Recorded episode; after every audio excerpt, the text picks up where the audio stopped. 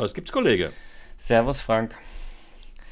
Du, ich habe bei LinkedIn gelesen, du hast da so ein neues Buch geschrieben. Also, wir haben da natürlich vorher schon mal drüber gequatscht, aber ähm, das hat ja auch mit Innovation zu tun. Und ähm, wie geht es denn mit dem Buch weiter? Oder was ist denn die Quintessenz davon, dass wir uns da mal kurz drüber unterhalten können müssen? Ich glaube, ich glaube, das ist jetzt die, die plumpste an, an, an, koordinierte oder an, anformulierte Werbung, die wir ever gemacht haben, oder?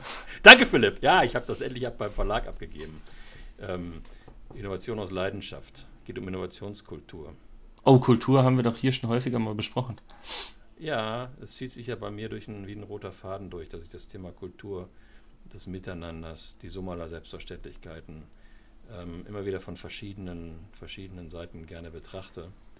Und ähm, ich habe nachgedacht ähm, zu Beginn des Jahres, und so kam ich auf die Idee von dem Büchlein, warum Deutschland eigentlich dieses Land der Erfinder, ähm, wo so unglaublich viele tolle äh, Themen entwickelt und erfunden wurden, im internationalen Innovationsranking immer weiter abrutscht. In Bezug auf Innovation meinst du? In Bezug auf ja. Innovation. Ja, aber gut, ich meine, der Punkt ist der, wenn es erstmal auf, in Bezug auf Innovation weiter abrutscht, dann werden wir irgendwann ja, klar. in den weiteren Themen auch abrutschen. Wenn du den Innovationsindikator vom BDI, also Bundesverband der deutschen Industrie, nimmst, dann ist ähm, Deutschland mit 54 Punkten auf Platz 4. Platz 1 interessanterweise die Schweiz mit 74. Ja, wer, wer hat es erfunden? Ja, ja. Aber was ich mega interessant finde, China, Platz 26 mit 13 Punkten. Und wenn ich also nun mal jetzt Deutschland oder von mir aus auch die Schweiz vergleiche mit China, Platz 26, China, die ja unglaublich hohe Ambitionen haben, eine chinesische Innovationspolitik weiter voranzubringen, dann muss es irgendeinen Unterschied geben ja, in den Systemen. Ne? Ja, aber Und so kam wir auf Kultur ich wollte gerade sagen, Innovationspolitik bedeutet ja irgendwie auch schon, dass es dann einen oder eine wenige gibt, die das von oben, sage ich jetzt mal, diktieren. Und genau. Kultur, wir haben ja schon über Unternehmenskultur und so verschiedene Dinge gesprochen, wo ich sage, Unternehmenskultur ist ja nicht das, was der CEO, CIO, C, CEO, der, der Chief Culture Officer, ähm, irgendwie von oben diktiert, sondern äh, das, äh, was die einzelnen Mitarbeiter für sich selbst leben und dann ist Innovationskultur und Innovationspolitik aber mal was ganz anderes. Ja, absolut. Und deswegen fand ich das ganze Thema ja so spannend. Heinrich von Pier hat mal irgendwann gesagt, Forschung, das ist, wenn du Geld in Wissen transformierst. Und Innovation ist wiederum, wenn du Wissen wieder in Geld transformierst. Das muss also irgendwas in den Köpfen, mit den Köpfen der Leute zu tun haben und mit den Möglichkeiten, die, die Leute haben, zu arbeiten. Ich glaube, diese, für diesen Schöpfungsprozess der, der Innovation brauchst du ähm, Kreativität, dafür brauchst du Freiheit, Freiheit zu denken, auch mal das Unmögliche zu denken, Freiheit zu irren, Freiheit Fehler zu machen und noch die Freiheit nicht sofort zu performen. Und jetzt guckt sich einer die chinesische Kultur an. Mhm. Ich glaube, da reden wir über äh, Kontrollierbarkeit, Vorhersehbarkeit, wir reden über Effizienz, wir reden über Aufrechterhaltung einer, einer reibungslos funktionierenden Organisation, formale Regeln, Richtlinien und so weiter und so fort. Und ich glaube, viele Unternehmen die bauen so ein kleines Mini-China auf. Wenn Sie so Ihre Unternehmenskultur anschauen. Also Mini-China insofern, dass Sie eine brutale Hierarchiekultur haben. Ja. Und damit nichts anderes tun, als diese von Pirische Gleichung, ähm, Forschung, Innovation in den Köpfen der Menschen stattfinden zu lassen. Ja, damit irgendwie ein Stückchen unmöglich machen. Ja, weil sie es einschränken, mich, klar. Ja. Genau, und, und das, hat mich, das hat mich eben ermuntert, darüber nachzudenken, welchen, welchen Einfluss haben eigentlich, ich wollte nicht über Technik reden und über Technik schreiben und sowas, das ist auch nicht mein Turf. Also insofern, ja. ähm, ich, welche, welche Rahmenbedingungen, welche kulturellen Rahmenbedingungen braucht es eigentlich, ja, um, ähm, um innovationsfreudige Rahmenbedingungen zu schaffen? Und ähm, da gibt es ein paar schöne Punkte, die man rausarbeiten kann. Ne? Also im Grunde geht es darum, einen Kulturwandel in den Unternehmen hinzubekommen, weniger kontrollierend, mehr kreierend.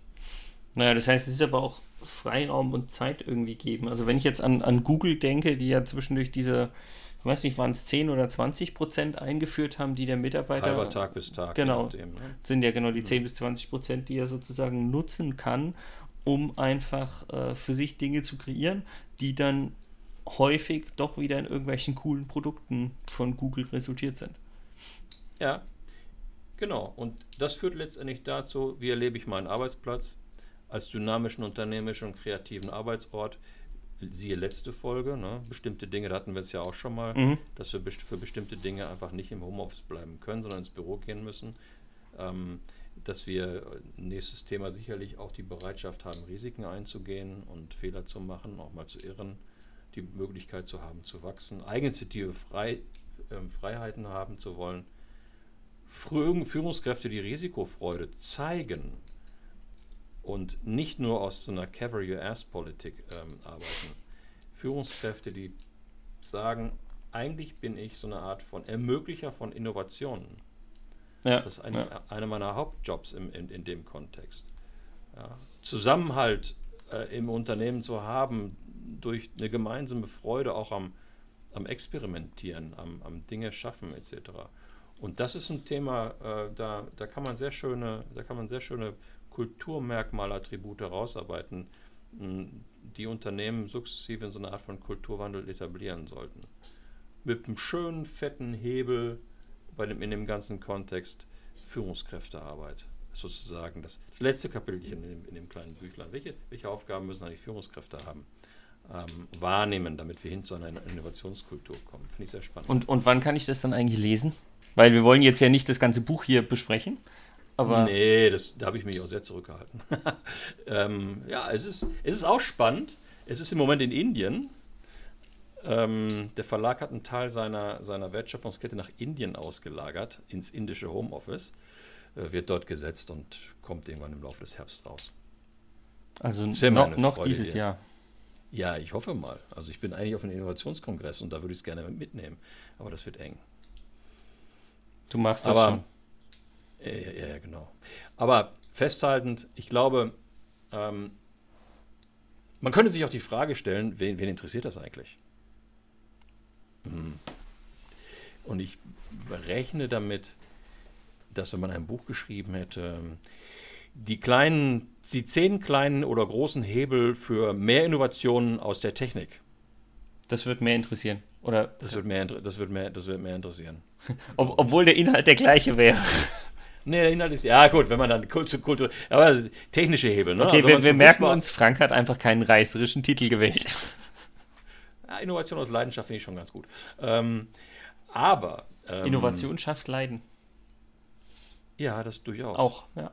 Abs absolut. Ähm, weil, weil, wenn wir über Fehler reden und über Irren reden, das ist immer ein Leidensprozess. Weil ganz ehrlich, ich meine, auch wenn wir, wenn wir eine Kultur haben wollen, in der wir sagen, Fehler sind, sind akzeptabel und toleriert, ich glaube, die wenigsten freuen sich in dem Kontext, hey, super, Fehler gemacht. Chaka, ja. ja, weil irgendwie, du hast einen Plan gehabt und der Plan ging nicht auf und das ist irgendwie doof. Ja, und das ist irgendwie auch ein Stückchen Leiden. Aber wie auch immer, der, wir, werden, wir werden mal gespannt sein, wie die Diskussion sein wird, wenn wir mal über Leidenschaft und wenn wir mal über Unternehmenskultur sprechen im Kontext von, ähm, von, äh, von Innovation. Ich bin gerade dabei, so eine kleine Workshop-Folge mal zu, zu produzieren. Und dann schauen wir mal, wie das bei den Unternehmen so ankommt. Ich, Aber danke, dass du Ich bin gespannt. Mach's gut, Kollege. Mach's gut, Kollege.